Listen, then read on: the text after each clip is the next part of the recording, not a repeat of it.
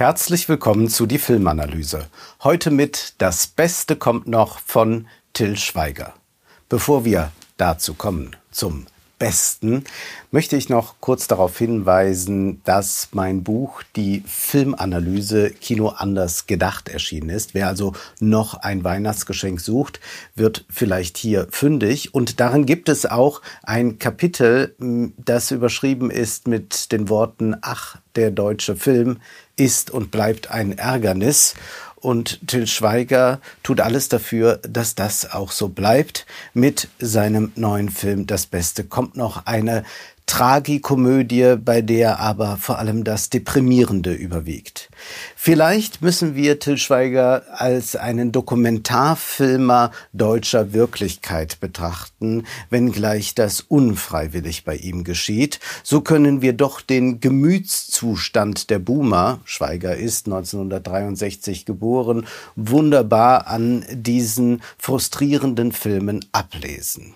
Worum geht es dieses Mal? Zwei Freunde, die unterschiedlicher nicht sein könnten, sich aber seit Kindertagen kennen. Sie erleben jetzt noch einmal eine ja, gute Zeit zusammen, denn der eine ist todkrank, ihm bleiben nur noch sechs Monate zum Leben. Der eine heißt Arthur, ist Arzt und Professor, der andere Felix, Nomen est Omen, lebt auf großem Fuße in den Tag hinein. Der eine trägt gerne rahmengenähte Lederschuhe, der andere bedient sich im Till Schweiger Online-Shop. Noch einmal arbeitet sich Till Schweiger an einem alten Pappkameraden ab, dem Intellektuellen im Kordanzug, der so sehr verkopft ist, dass er seinen Unterleib glatt vergessen hat. Michael Mertens ist dieser Arthur und Till Schweiger notwendigerweise Felix. Die ökonomische Situation von Felix ist prekär, Felix ist pleite, aber das hat dann im Laufe des Films eigentlich nichts mehr zu bedeuten. Er zieht kurzerhand bei Arthur ein, der in einem stattlichen Haus im Münchner Nobelviertel lebt. Und das alles geschieht aufgrund einer Verwechslung. Felix prellt sich die Schulter, er wird im Krankenhaus untersucht, hat aber selbst seine Versicherungskarte nicht dabei, so wird die von Arthur genommen, was aber dazu führt, dass Arthur die eigentliche Diagnose bekommt, nämlich Felix ist todkrank, Krebs, er wird bald sterben. Und Arthur möchte eigentlich das Felix mitteilen, aber er versäumt es, den richtigen Zeitpunkt zu erwischen. Er drückt sich missverständlich aus, so dass Felix plötzlich glaubt, dass Arthur so sehr krank ist, dass er sich nun um den Freund in den letzten Tagen kümmern muss. Felix zieht dort ein, geht ganz in der Rolle des Helfers auf, um seinem Freund beizustehen. Arthur bringt es nicht übers Herz, seinen Freund aufzuklären und so verleben sie ein paar Monate gemeinsam. Arthur, der wohl anständig ist, 2000 Überstunden angesammelt hat, bricht jetzt auch aus seinem Alltag aus. Er soll ja jetzt das machen, was wichtig ist, wenn man nicht mehr viel Zeit hat. Es handelt sich hier um ein Remake des französischen gleichnamigen Originals aus dem Jahr 2019. Manches läuft in der französischen Fassung ein bisschen flüssiger, aber auch dieser Film von 2019 ist ein lausiges Werk, das aber den Vorteil hat, dass weder Till Schweiger noch seine begnadeten Töchter darin zu sehen sind. Die Dialoge und Pointen sind zum großen Teil aus dem Original eins zu eins übernommen. Und man könnte jetzt Fragen stellen an die Filmförderung. Warum muss man einen solchen Film unterstützen, der doch einfach nur noch mal auf Deutsch nachplappert, was ohnehin vorhanden ist? Aber das sind Fragen, die die Funktionäre der Filmförderung natürlich gar nicht beantworten werden. Sprechen wir über den Grundton dieser Till Schweiger Filme. So merken wir doch sehr schnell, dass Till Schweiger zwar diese Filme oft als Komödien deklariert hat, aber richtig glücklich wirken diese Figuren, gerade die, die er verkörpert, nie. Die Komödien konnte nur lustig finden, wer selbst kaum noch etwas spürt.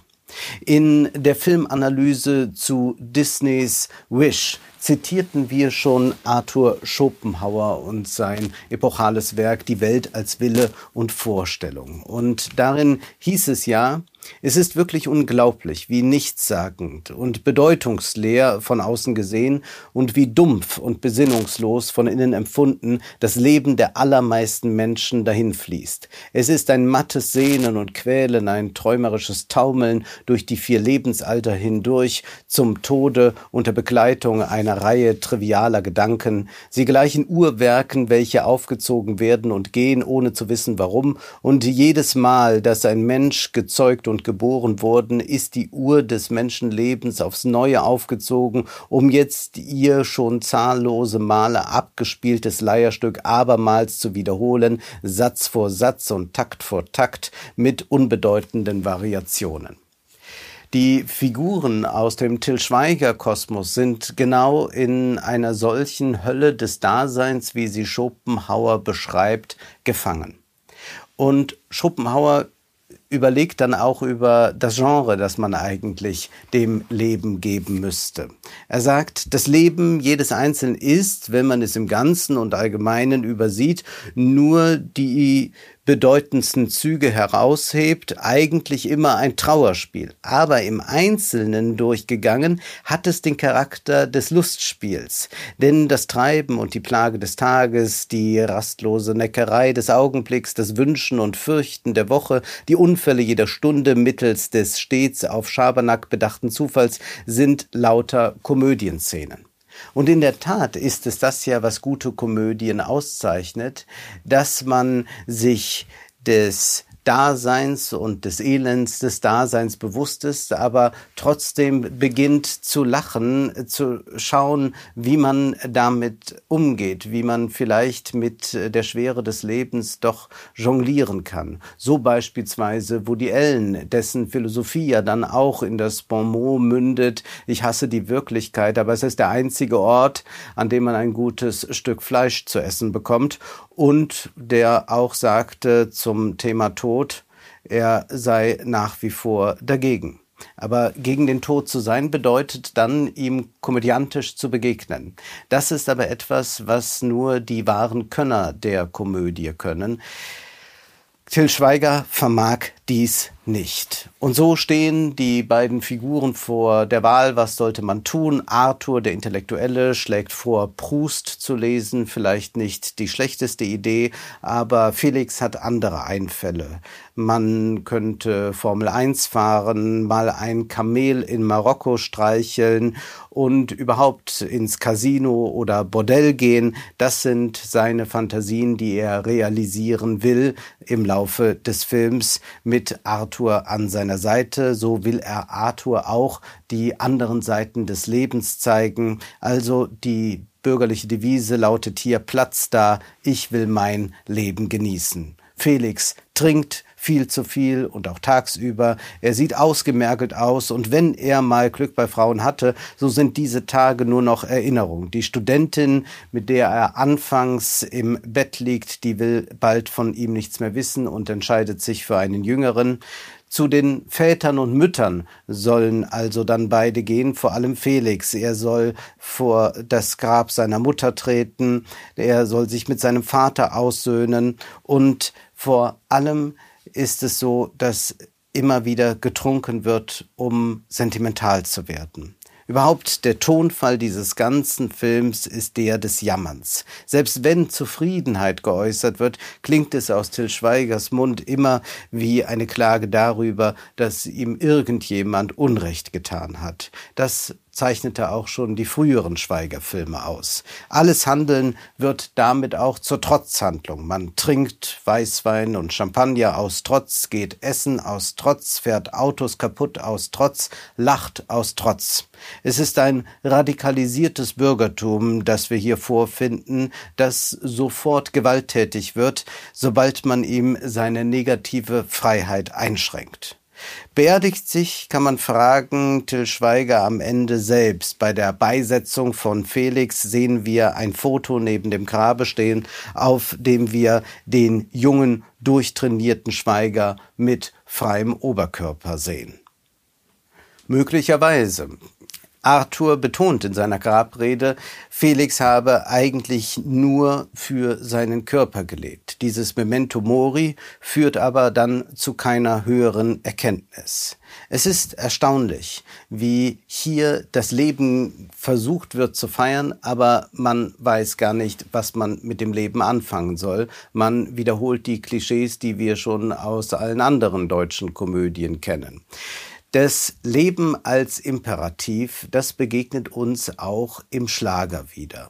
Man kann fast sagen, dass im deutschen Schlager das Wort Leben die Liebe nicht ersetzt hat, aber doch wahrscheinlich in der Häufigkeit wiederholt hat. Leben ist der permanent vorgetragene Imperativ, der uns aus Schlagerliedern entgegenschallt. Andrea Berg, sie hat Lust auf pures Leben. Der Vox Club sagt, wir leben nur einmal, wir leben heut. Michelle sagt uns, verschwende keinen Augenblick, denn es kommt nie ein Tag zurück, feier das Leben. Und Irene Shear sang in einem ihrer letzten Songs, Ab jetzt wird gelebt, gelebt, gelebt, gelebt. Ab jetzt werden keine Fragen gestellt. Jeden Tag gehört uns die Welt. Aber wie zu leben wäre, das beantworten die Lieder genauso wenig, wie es die Till Schweiger Filme tun.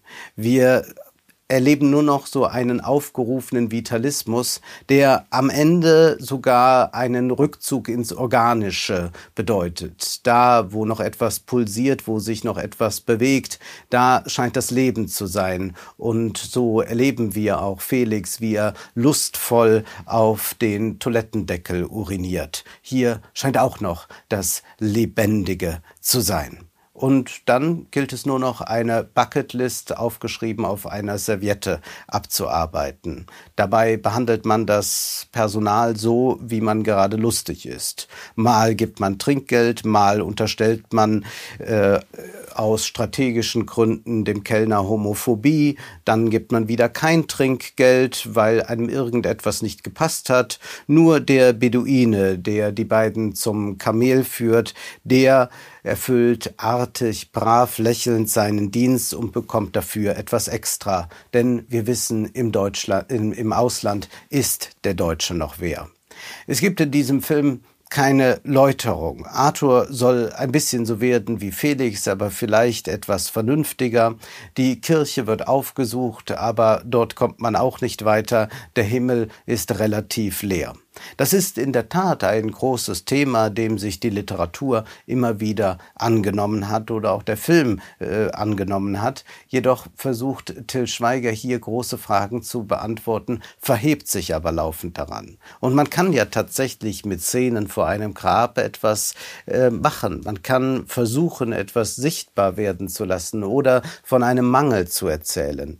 Das tut beispielsweise Philip Ross in seinem großartigen Buch Jedermann. Auch äh, dieser Text handelt von einem, der sehr hedonistisch gelebt hat, der im körperlichen, im sexuellen alle Lust gesucht und gefunden hat, aber nun todkrank ist und nicht mehr weiter weiß. Und auch er geht zum Grab seiner Eltern, steht dort und sagt, die beiden waren nur noch Knochen. Knochen in einer Kiste, aber ihre Knochen waren seine Knochen und er ging so dicht wie möglich an diese Knochen heran, als könne ihn die physische Nähe mit ihnen verbinden und seine aus dem Verlust der Zukunft entstandene Isolation lindern und ihn wieder mit allem vereinen, was verloren war. In den nächsten anderthalb Stunden waren diese Knochen das, was am meisten zählte. Sie waren das Einzige, was zählte, und auch die den verwahrlosten Friedhof prägende Stimmung des Verfalls berührte ihn nicht. Einmal so nah an diesen Knochen konnte er sie nicht mehr verlassen, konnte nicht anders als mit ihnen reden, nicht anders als ihnen zuhören, wenn sie sprachen. Zwischen ihm und diesen Knochen ging sehr viel vor, viel mehr, als was sich mittlerweile zwischen ihm und denen abspielte, deren Knochen noch mit Fleisch bekleidet waren. Das Fleisch schmilzt dahin, aber die Knochen bleiben. Die Knochen waren der einzige Trost für einen, der nicht an ein Leben nach dem Tode glaubte und ohne jeden Zweifel wusste, dass Gott eine Erfindung war und dieses eine Leben das einzige, das er haben würde. Und Dann geht dieser Protagonist auf dem Friedhof weiter und trifft den Totengräber. Und dann wird es ganz groß, weil wir einen Dialog erleben, in dem der Totengräber einfach seine Arbeit ganz pragmatisch schildert, wie er ein Grab aushebt. Er tut seine Arbeit, weil die Arbeit getan werden muss. Aus dieser Tautologie kommt auch Philip Rost nicht heraus, aber er macht daraus große Kunst. Till Schweiger hingegen sagt, lasst einfach nochmal die Sau raus. Es ist die intellektuell billigste und finanziell teuerste Variante. Das Publikum kann dies ohnehin alles nicht nachahmen, kann daraus nichts lernen und hat in dem zweistündigen Film sitzend nur weitere kostbare Lebenszeit vergeudet. Schweiger glaubt, er kann die großen Fragen des Lebens mit Kitsch beantworten. Das ist aber das Problem mit schlechter Kunst. Sie ist schlecht, weil sie falsch ist. Es gibt Gefühle, die sich nicht mit drei Akkorden ausdrücken lassen. Die existenziellen Fragen können nicht in einem ästhetischen Rahmen verhandelt werden, in dem man auch die Dekoartikel aus Schweigers Online-Shop bewerben kann. Es ist ein durch und durch deprimierender Film für ein Publikum, das gern mehr vom Leben erwarten würde, aber mit jedem Aufbäumen nur noch tiefer in die Frustration hineingerät, in eine Frustration, die dann weiter betäubt wird mit generischen Bildern aus dem Schweigerkosmos und man versucht über abgestandene Witze zu lachen, um nicht weinen zu müssen. Das ist der deutsche Gemütszustand, den wir kennen, wenn wir einmal durch die Innenstädte gehen. Im Film wird andauernd gesoffen. Die Funktion des Alkohols erfüllt in Bezug auf den Zuschauer der Film selbst. Das Publikum soll besoffen gemacht werden mit widersinnigen Schnitten, einem unaufhörlichen Gerede ohne Verstand und einer Aneinanderreihung von Szenen, die jede für sich so entbehrlich ist wie der gesamte Film. Das Kino dient als Betäubungsmittel für einen dumpfen Schmerz den man hofft zu lindern, wenn man mit etwas Stumpfen drauf einschlägt. Till Schweiger steht stellvertretend für ein deutsches Bürgertum, das nicht ein noch ausweist, das sich hin und her schiebt beim verkaufsoffenen Sonntag oder wenn es finanziell hinhaut nach Marokko zu den Kamelen fliegt. Schweiger wollte nie etwas einsehen. Seine Filme haben nie den Blick geweitet, sondern immer nur gezeigt, was längst schon da war. Romantische Klischees, touristische Ansichten von Stränden und Bergen. Dass etwas fehlt, merkt auch Schweiger, aber da er nur das Gewöhnliche fortwährend reproduzieren kann, laufen seine Figuren wie seine Filme im Kreis herum. Und alle schauen nur aber sehen nicht. Das war die Filmanalyse mit Wolfgang M. Schmidt. Ihr könnt den Podcast finanziell unterstützen, entweder unter www.paypal.me-filmanalyse oder unter der in der Beschreibung angegebenen Bankverbindung. Vielen Dank.